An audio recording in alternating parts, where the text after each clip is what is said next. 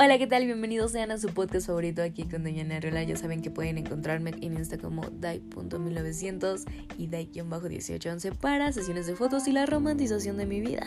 Pero bueno, comencemos.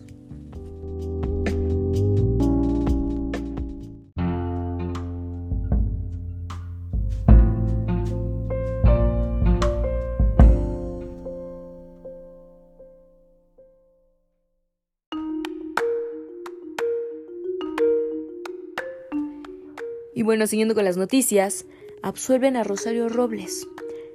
Un juez federal de justicia penal del reclusorio sur canceló este viernes 24 de febrero el proceso penal contra Rosario Robles Berlagana, exsecretaria de Desarrollo Social, quien estaba acusada por el delito de uso indebido del servicio público por el caso La estafa maestra. De acuerdo con la resolución, se inhibe la persecución penal y cesan las medidas cautelares, por lo que el juez decretó el sobresaliento total a la causa penal, en contra del exfuncionario. Esta es la segunda sentencia a favor de Rosario Robles, en menos de una semana. Robles quedó en libertad el 19 de agosto del 2022 después de que un juez en control cambió la medida de prisión preventiva a medidas cautelares. La exfuncionaria estuvo recluida tres años en el penal de Santa Marta, Catitlán. En otras noticias, México debe revisar la disponibilidad de agua en el norte para la instalación de la planta Tesla. Tanto el mandatario como el canciller mexicano Marcelo Ebrard han hablado del interés de Tesla por instalarse en México. Las locaciones mencionadas son Nuevo León, en el norte del país y fronterizo con Estados Unidos, e Hidalgo, en el centro y cercano al nuevo aeropuerto de la Ciudad de México. El presidente de México, Andrés Manuel López Obrador, dijo este viernes que su gobierno no cederá permisos para una inversión del fabricante de autos eléctricos Tesla. Y sobre todo si es en el norte del país. Si no hay agua suficiente para abastecer a la planta, ni siquiera habrá para la población. En otras noticias, también hubo una balacera en Iztapalapa, dejó un muerto y un herido. Elementos de la Secretaría de Seguridad Ciudadana acordaron la zona de la UH Vicente Guerrero este viernes 24 de febrero, en donde se registró esta balacera. Según reportes preliminares, la intensa movilización policíaca inició con una persecución en la zona de Eje 6 y Periférico, en la unidad habitacional Vicente Guerrero. El delincuente que estaba siendo perseguido habría disparado minutos antes contra una persona en la misma zona. El lugar se encontró rodado de diferentes helicópteros de la corporación sobrevuela la zona. El secretario de Seguridad Omar García Harfuch informó que tras el intercambio de disparos fue detenido un hombre. En otras noticias, la Embajada de Estados Unidos reporta potenciales amenazas a la democracia por Plan B. El diario de The New York Times reveló que el gobierno de Joe Biden confía en que las instituciones mexicanas sean capaces de defenderse ante la aprobación del llamado Plan B electoral de la reforma electoral del presidente Andrés Manuel López Obrador. No solo ha aprendido alertas en México, pues incluso funcionarios de la Embajada de Estados Unidos y el gobierno de Joe Biden están al pendiente de los posibles riesgos a la democracia que esta reforma electoral podría traer para el país. Así reveló The New York Times. Según la información del diario estadounidense publicada este jueves, tres funcionarios no autorizados para hablar públicamente declararon que la Embajada de Estados Unidos en México ha estado enviando informes a Washington en los que se evalúan las posibles amenazas a la democracia del país. Siguiendo con esta noticia, el presidente de Ucrania envió un mensaje en la víspera del aniversario de la invasión rusa.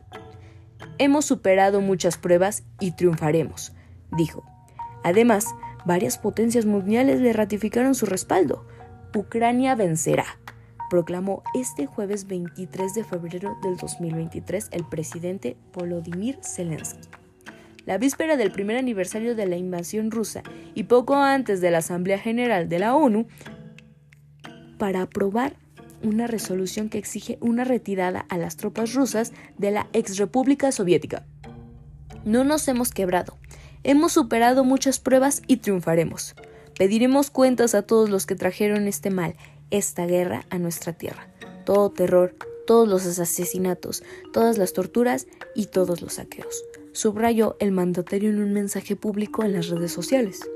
La resistencia ucraniana contó con un fuerte respaldo militar y financiero de las potencias occidentales que este jueves surgieron al FMI a poner en marcha a un nuevo paquete para ayudar antes de finales de marzo.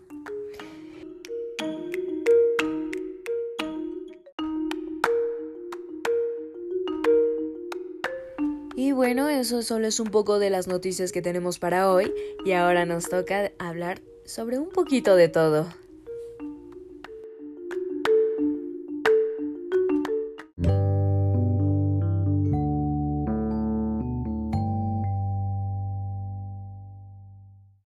Y bueno, retomando aquí, es momento de dar mi opinión sobre un tema muy en especial que la verdad me hace muy feliz. El día de hoy les hablaré sobre la banda virtual de Damon Albarn, Gorillaz que está de vuelta con su muy esperado nuevo álbum, Cracker Island, marcando el octavo álbum de estudio del grupo y el primero en cuatro años.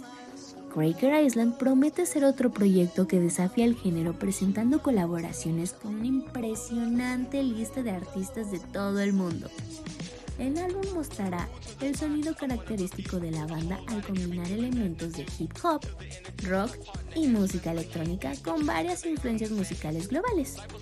Los fanáticos ya han recibido dos sencillos principales del álbum. We Don't Need No Future con el rapero estadounidense Tyler the Creator y Flat con la banda surcoreana BTS. Ambos temas han cosechado elogios de la crítica y el entusiasmo de los fanáticos de todo el mundo. En una entrevista reciente, Albarn habló de que el Cracker Island explorará temas del cambio climático y el estado del planeta, afirmando que tenemos la responsabilidad de hablar de estas cosas en nuestro arte. Incluso, la portada del álbum presenta una imagen de los miembros animados de la banda parados en una isla desierta rodeada de aguas crecientes. Sinceramente, yo soy muy fan de Gorillaz, la verdad es que es parte de mi infancia, lo escucho desde los 2000 y me encanta. Me encanta que siempre traen conceptos demasiado diferentes. Algo que sí fue un poco molesto de nuevo porque después de cuatro años lanzaron un álbum y anteriormente al lanzar el otro eh, fueron difundidas las canciones y literalmente todo el álbum y esta vez fue lo mismo.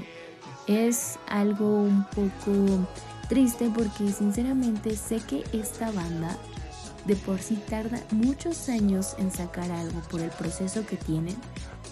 Es muy invasivo a la privacidad. Pero retomando todo el lado bueno del álbum, hablemos de que también están planteando al planeta, la ecología, siendo otra de las bandas que están siendo más conscientes. Por ejemplo, Coldplay que había dejado de hacer giras hasta encontrar una manera más rentable para el planeta y ayudar y no ser, sí, como es un concierto en general, que no es nada ecológico.